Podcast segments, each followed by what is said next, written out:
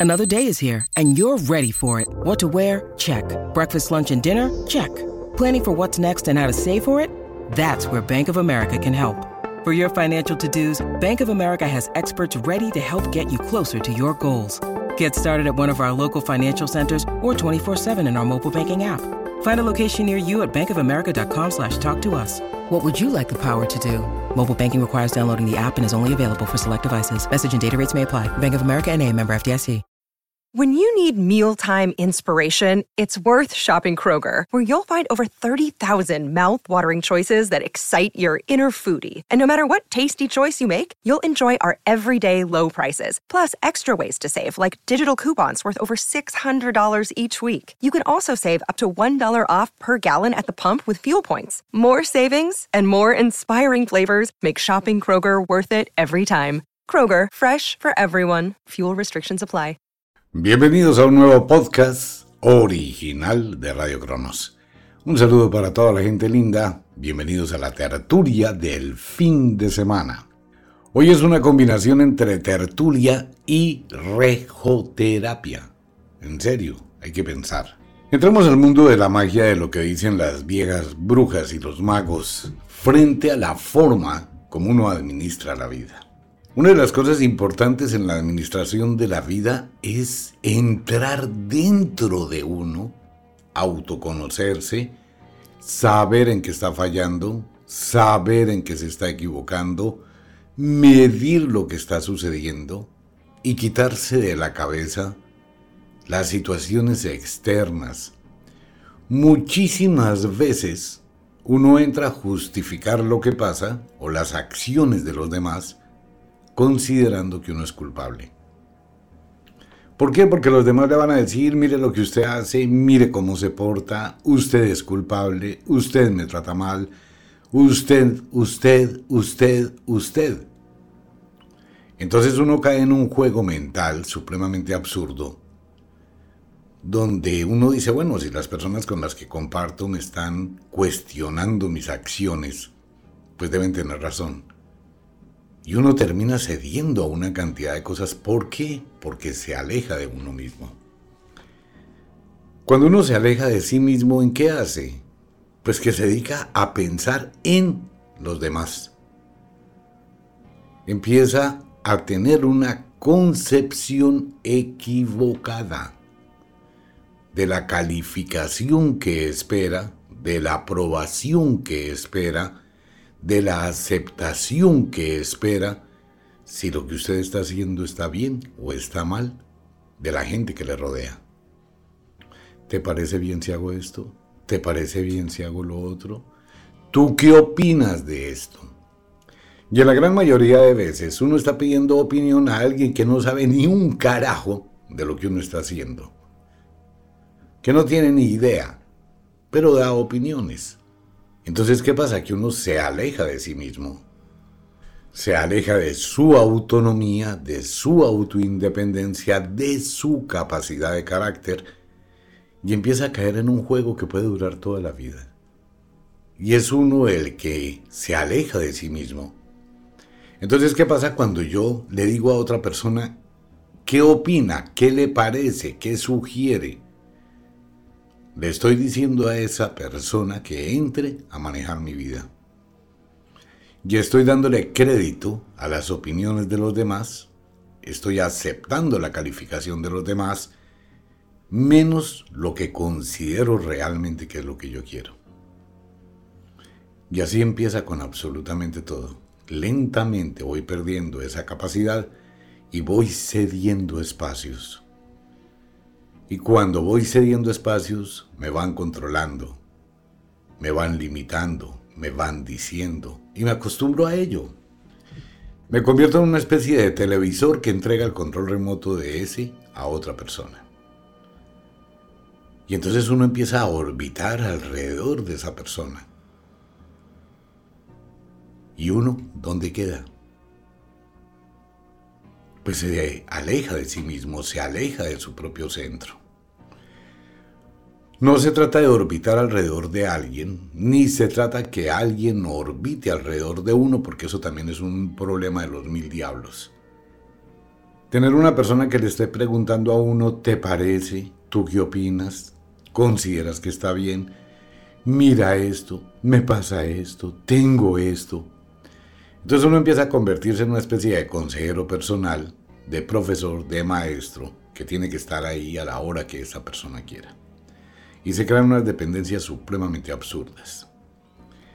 Una de las cosas que dice el mundo de la magia es la independencia que debe tener uno, y las abuelas brujas relacionaban ese tipo de temas, con una frase, un adagio muy popular.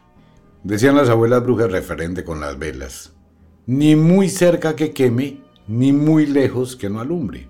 Entonces uno tiene que conservar la actitud de ser, número uno. Número dos, su vida es su vida. Entienda eso y grábese eso siempre. Hoy empezamos a darnos cuenta que la gran mayoría de sus secretos, su vida, su intimidad, sus experiencias, lo que usted ha vivido como persona, lo que usted vive como persona, la situación que usted está atravesando, se convierte en voz populi de la gente que le rodea.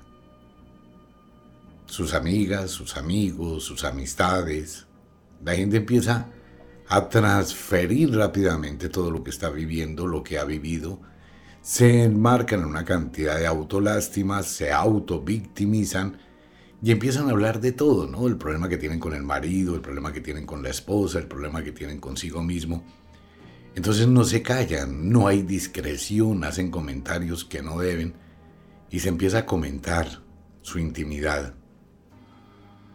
Y cuando uno le cuenta sus secretos a una, a dos, a tres, a cuatro, a cinco, a seis, a ocho personas, todas esas personas van a empezar a tener una concepción diferente sobre la vida de esa persona y hacer comentarios por debajo de la mesa. Es cuando la gente no se da cuenta por qué quedan solos, por qué la gente se les aleja. Porque en los grupos esas personas se reúnen y empiezan a hablar mal de usted, de sus problemas, de su vida, a cuestionar y hacer que sus comentarios se tergiversen y se aumenten. La amiga que le cuenta a la amiga que tiene un amante, pues es una física tontería. El hombre que le cuenta a otro hombre que tiene un amante o que tiene una amiguita o que no sé qué o que sí sé cuándo, que está haciendo cosas otro adagio popular de las brujas, el pez muere por su boca. Entonces si empezamos a mirar nuestra vida, cómo la estoy administrando, me voy a dar cuenta que he perdido mi capacidad de autonomía, que he perdido mi capacidad de ser y mi capacidad de hacerme respetar. El respeto no es algo que yo impongo a otra persona. El respeto es algo que yo me gano. Igual es con mi dignidad. Mi dignidad no es algo que alguien me va a aportar, que alguien me va a dar, que alguien me va a ayudar a crecer. Mi dignidad es algo que yo fomento, que yo construyo y que yo hago valer. Entonces, por un lado tengo que ganarme el respeto. Por el otro lado tengo que aumentar mi dignidad. Y por el otro lado tengo que entrar dentro de mí, no estar afuera de mí. Número uno, me va a importar un carajo la vida de todo el mundo. Que así debe ser. Número dos, a nadie le importa mi vida. Cuanto menos conozca la gente de mí, voy a estar más tranquilo. Cuanto menos conozca de la gente, voy a estar más tranquilo. De lo contrario, voy a tener en mi vida un infierno. Absoluto, un infierno difícil de manejar. Su cuentecito de amigos, de amigas, de invitados a la casa, de compañeros de trabajo, de amigos del colegio, de la universidad, de la parranda, del fútbol. Cuando uno abre la puerta de su casa y abre la puerta de su alma y de su intimidad, empiezan a tener problemas y empiezan a crearse una serie de energías todas extrañas. Su casa es su casa. La casa de los demás es una casa de los demás. que es que yo me voy a la casa de mi papá, ya me encontré con mi hermano, con mi cuñada, me encontré con mis concuñadas, me encontré con mis primos, me encontré con la familia, olvídese de esa vaina. La cuña que más aprieta es la del mismo palo. Nadie se imagina la cantidad de chismes, de cuentos, de enredos que se presentan en familias numerosas.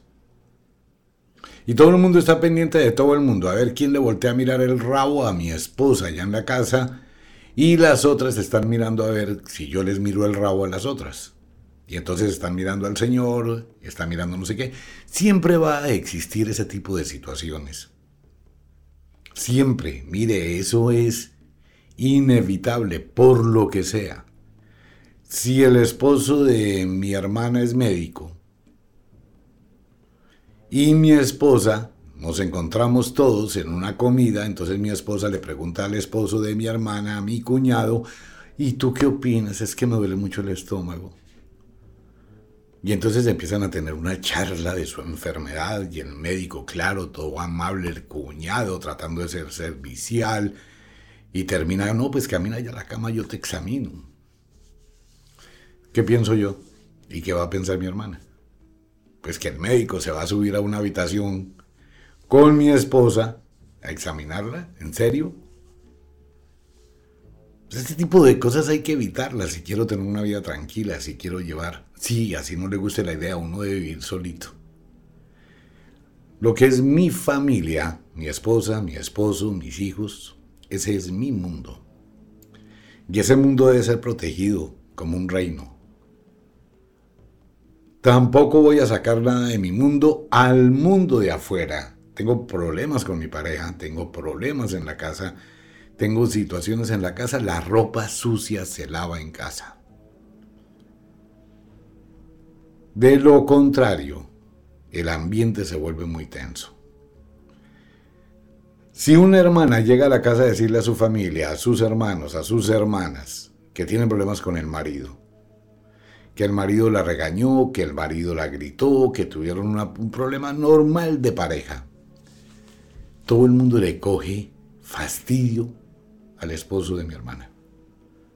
Solo con el hecho de que vaya una sola vez y se queje, así el esposo tenga la razón, automáticamente todo el mundo le coge fastidio, porque me están maltratando a alguien mío.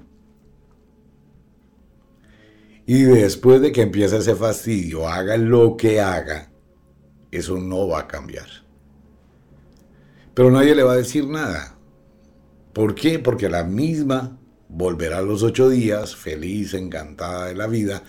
No, ya estamos bien, solo que fue un malentendido. Ella no va a decir que ella fue la culpable. Nunca va a decirlo. Va a llegar a la casa que ya están bien, que hicieron las paces, Tres días de reconciliación sin parar hasta que rompieron la cama. Eso ya no es suficiente. Ya se sembró la semilla del fastidio. Hay una corriente de energías que se convierte en un problema. Ahí hay mucha magia, ¿no? Ya cuando la familia le coge fastidio a alguien, toda la familia, que eso es muy difícil de revertir, pues se irradia una energía maluca. Entonces no administramos la vida, eso en cuanto a la vida íntima. Y en la vida económica sí que la embarramos en ese tema.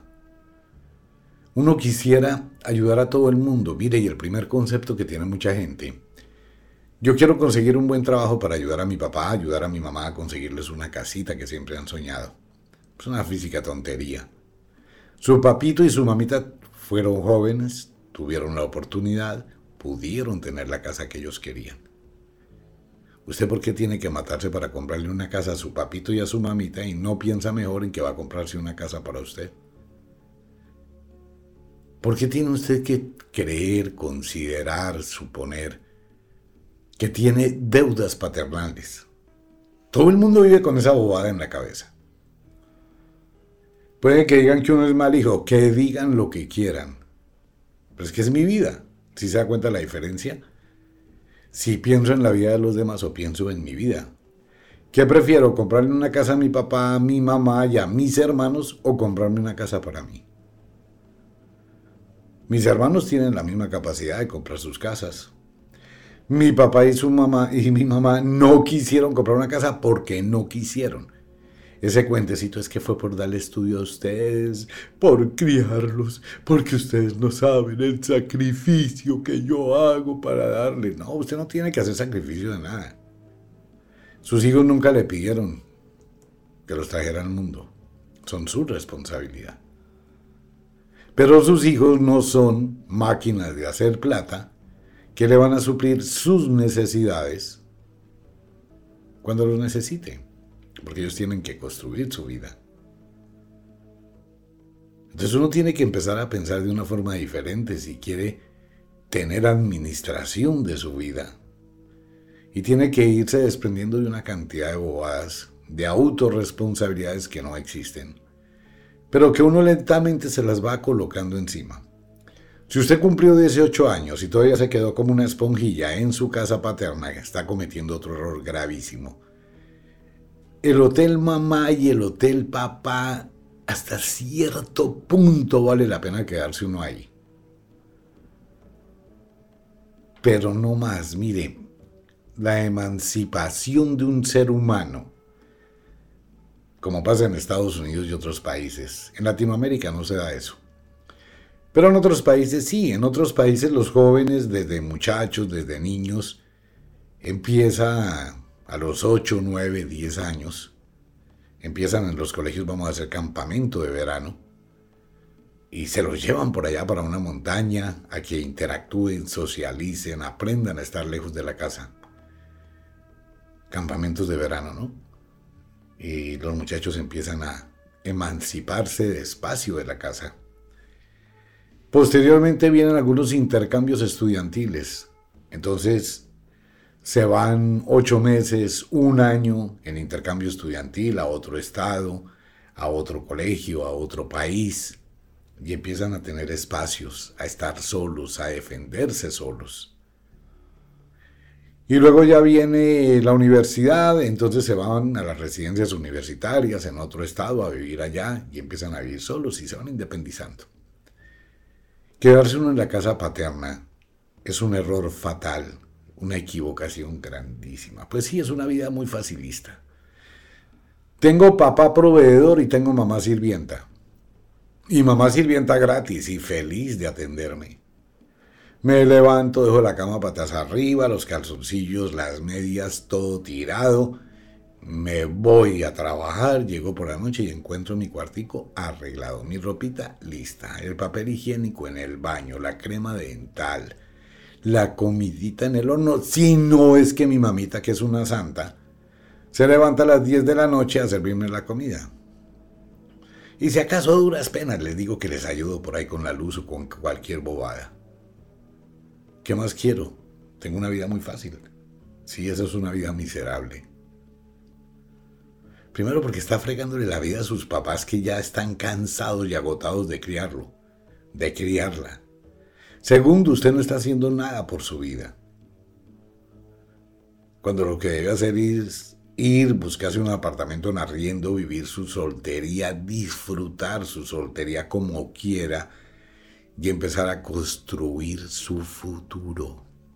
¿Y cómo me construyo mi futuro? Comprando mi cama, después mi televisor, después un jueguito de sala, después doy la cuota inicial de un apartamento y tengo mi apartamento y tengo mi carro y empiezo a ser auto independiente. Entonces voy construyendo un futuro.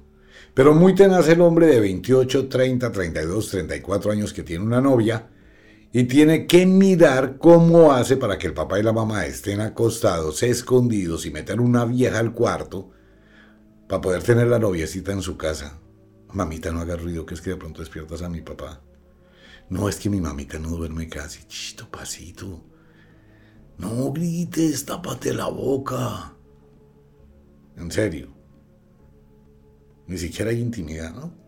O la mujer, todavía lo que es peor. Si eso está mal en un hombre, pues peor todavía en una mujer que lleva al novio a su casa. Estando su papá, su mamá, ¿no? Mami, es que va a venir mi novio a quedarse esta noche. Sí, mi hijita, no hay problema. De verdad. En serio. No, eso no funciona, eso es administrar muy mal la vida. Y fuera de eso, los papás y las mamás que son permisivas con el tema. Entonces, ¿qué vida es la que tiene una persona? ¿Qué construcción tiene? ¿Qué desarrollo tiene? Es muy diferente, mire, la gente del campo que toma la decisión de emigrar a la ciudad y llegan con una caja de cartón, con un poquito de prendas y empiezan a construir un futuro. Los inmigrantes que llegan a otro país con una maletica, a duras penas, y empiezan a construir otro futuro. Las personas que dicen, empiezo a construir mi vida. Si usted se da cuenta, la gente que ha empezado desde muy joven a construir su vida, son personas totalmente distintas a quienes dependen de otros. Silenciosos, reservados, calmados, trabajadores, exigentes, muy buenos administradores, tienen toda la libertad del mundo y controlan esa libertad muy bien, porque dependen de sí mismos. Estar uno solo es cuando más se cuida. Claro, porque dependo de mí mismo. Tengo que mirar cómo estando solo voy a lidiar con la borrachera. Nadie me va a atender. Tengo que volverme disciplinado, lavar mi ropa, arreglar mi ropa, arreglar mi cuarto, tender la cama, limpiar las cosas. Tengo que aprender a cocinar sí o sí. Tengo que aprender a lavar la ropa sí o sí y empiezo a mirar cómo me vuelvo práctico. Si se da cuenta cuánto enriquece estar solo y cuánto empobrece vivir en la casa. Vivir en la casa materna y paterna empobrece todo, la economía, porque no tengo necesidades, mi papá compra todo y mi mamá me atiende. Y si tengo alguna hermanita menor, pues es la sirvienta todo el tiempo. Por primero por el tema de ser mujer, ¿no? Y segundo porque la misma mamá toda vaya atiende a su hermano, vaya atiende a su hermano, vaya atiende a su hermano. Ese cuentecito femenino de sometimiento, ojalá todas las niñas digan, no, qué pena, él tiene patitas y manitos, pues que vaya y se atienda solo. Que sería lo ideal, ¿no? Pero es que cogen a los hermanos menores y los ponen de mensajeros, bueno, de todo. Eso es una pésima administración de la vida. Entonces, ¿qué tengo que empezar por mirar? ¿Cómo estoy actuando? ¿Qué estoy haciendo? ¿Cómo lo estoy haciendo? Y empezar a entrar dentro de mí. Y empezar a modificar todo lo que está mal. Y volvemos al tema del despojo. ¿Cuánta gente debe estar en mi vida? En mi vida debe estar las personas que me aportan algo, no más. No voy a tener una cantidad de parásitos, no voy a tener una cantidad de rémoras, una cantidad de gente que me quite vida. Y si estoy en la vida de una persona, voy a mirar qué le aporto. No quiero ser una carga para nadie. No quiero depender de nadie. No quiero recostármele a nadie. Voy a tener dignidad. Lo que yo tengo me lo gano. Entonces empiezo a tener un autocontrol. Como me quito una cantidad de cosas de encima, mi economía es más estable porque no estoy malgastando mi plata. Tengo más tiempo para producir, para trabajar, para estudiar, para capacitarme y por ende tengo un mayor crecimiento. La gente que está llena de amiguitos y de amiguitas nunca crece, siempre desperdicia, siempre está prestando plata, siempre se está endeudando, siempre está en el chisme, en el cuento, en el enredo y en los problemas. La gente que vive sola crece y prospera más rápido. Y la gente que filtra eh, las personas que deben llegar a su vida tienen una mejor calidad de vida. Se comprometen menos, tienen menos problemas, Ah, es que yo necesito de mis amigos, de mis amigas. ¿Para qué? ¿Para qué quiere amigos? Para ir a tomar, para ir a rumbear. ¿Para qué quiere amigas? Para ir a tomar, para ir a rumbear. ¿Qué le aporta todo eso? ¿Diversión? Mm, probablemente por un ratico. Pero cuando eso se convierte en una costumbre de cada ocho días, se convierte en un vicio. Y después ese vicio va creciendo, ¿no? Va obteniendo otra serie de elementos que se van sumando y cada vez va a ser peor. Entonces, hoy me voy a ir a una rumba al centro o al sitio donde están las discotecas. Pero ocurre que de hoy en ocho días mis amigas y mis amigos me dicen que hay una rumba en otra, en otra ciudad. Entonces me voy a esa rumba a otra ciudad. Ya no me voy a ir una noche, me voy todo el fin de semana. Y cuando me voy un fin de semana a otra ciudad y empiezo a mezclar trago, fiesta, rumba, abro la puerta a la droga, abro la puerta al sexo, abro la puerta a otro tipo de situaciones. Entonces ya la gente no fue solo la noche del viernes y madrugó el sábado a llegar a la casa. Ahora se fue el viernes por la noche y volvió el lunes por la mañana. Más adelante se va el viernes y llegó el martes, el miércoles. Luego se quedó toda la semana. Luego se empezó a cambiar la universidad, el trabajo. Y está entrando en una espiral de la muerte. Este es el tema. Algo de regoterapia. El único que puede administrar su vida es usted. El único y la única que puede llenarse de dignidad es usted. El único y la única que puede aumentar el respeto hacia usted.